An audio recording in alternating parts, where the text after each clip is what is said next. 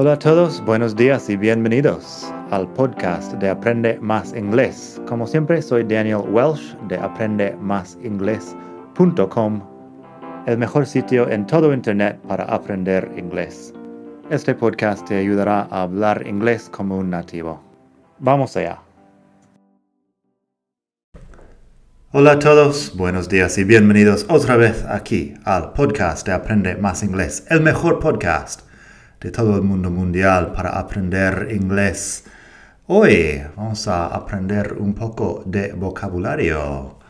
Estoy grabando eso en el hermoso mes de marzo 2020. Estamos en Barcelona en una situación insólita de estar encerrados en casa por el tema del coronavirus. O sea que si escuchas eso en cinco años, eso no tendrá mucho sentido como introducción, pero si estás escuchándolo ahora, pues ahora estamos en casa y vamos a hablar un poco del aburrimiento.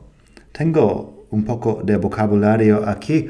Pásate por madridingles.net barra 65 para leer unos ejemplos más y para ver el vídeo.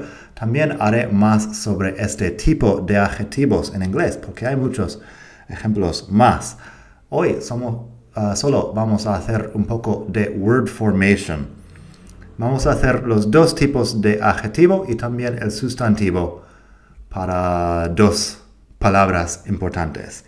Primero, bored, boring and boredom.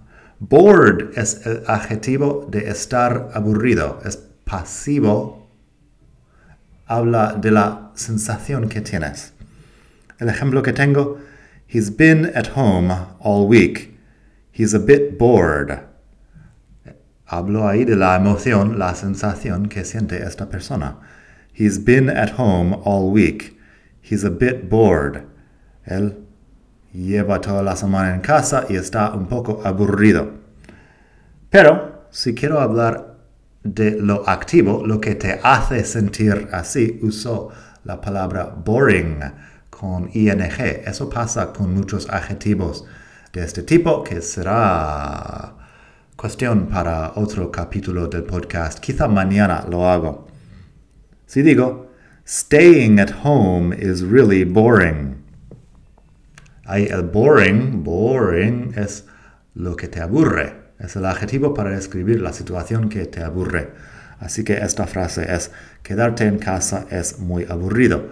Hace un par de semanas hice uno sobre el gerundio al principio de la frase. Así que puedes pasarte por ahí para saber más sobre frases con la ing al principio. En este caso, staying at home is really boring. Staying es el verbo usado como sujeto de la frase y por eso lo ponemos en gerundio.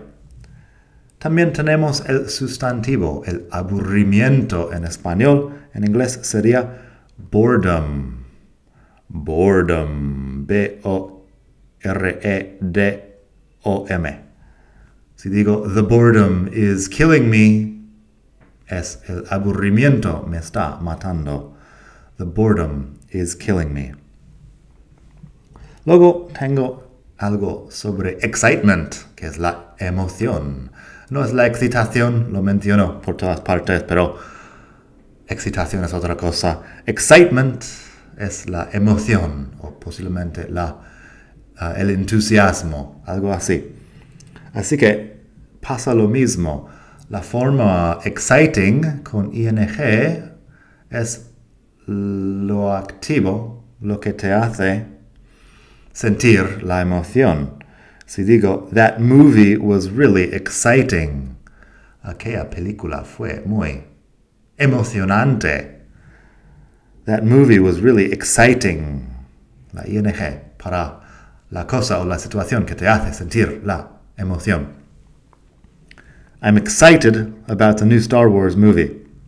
Estoy emocionado por la nueva película de Star Wars o lo que sea, Guerra de las Galaxias, como dicen. I'm excited about the new Star Wars movie. Excited Con la ed habla de la emoción que sientes. Y el sustantivo ahí es excitement. Excitement, que es la ilusión, el entusiasmo, algo así. She couldn't contain her excitement when she found out she was pregnant. No pudo contener su emoción, su entusiasmo, cuando descubrió que estaba embarazada. She couldn't contain her excitement when she found out she was pregnant. Así que ves de estos ejemplos que la base de estas palabras, boring, bored, boredom, exciting, excited, excitement, que la base luego se convierte en otras palabras para tener otras funciones como adjetivo, como sustantivo. Bueno, también estos tienen el verbo. El verbo para boring es bore, B-O-R-E directamente. Y exciting, pues excite es el verbo. Tenemos varias formas de estas palabras. Eso en los exámenes oficiales de Cambridge, por ejemplo, surge como tema y tienes que aprender mucho vocabulario para poder usar bien estas formas. Nada más por hoy, pásate por madridingles.net barra 65 para leer más ejemplos y pronto haremos más sobre esta cosa de el vocabulario, los participle adjectives, como los llaman. Nada más por hoy. Pásate por la web, disfruta de la vida, suscríbete al podcast y ya nos comunicamos próximamente. Espero que estés bien. Hasta la próxima. Bye.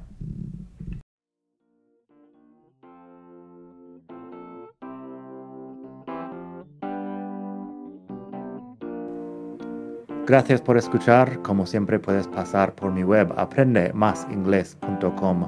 Para mucho más tengo vocabulario, expresiones para hablar, phrasal verbs, gramática, pronunciación y mucho más en la web. Nada más por hoy. Espero que pases un muy buen día. Hasta la próxima.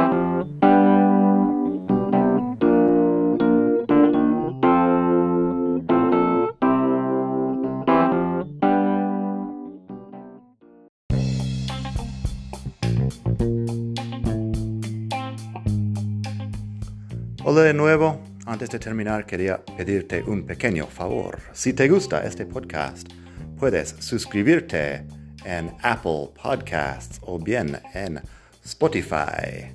Hay también la posibilidad de hacer una reseña ahí en Apple si estás escuchando eso en el iPhone.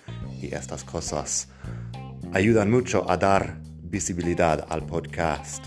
Si quieres ver más sitios donde escuchar, los tienes en madridingles.net barra podcast. Eso te lleva a la página donde ves todas las aplicaciones que puedes usar para escuchar. Y también tengo un canal en YouTube que lo puedes ver en madridingles.net barra YouTube. Eso te llevará directamente al canal donde puedes suscribirte y ver todos los vídeos que hago sobre muchos temas. Nada más por hoy, espero que pases un muy buen día, aprende mucho y hasta la próxima. Bye.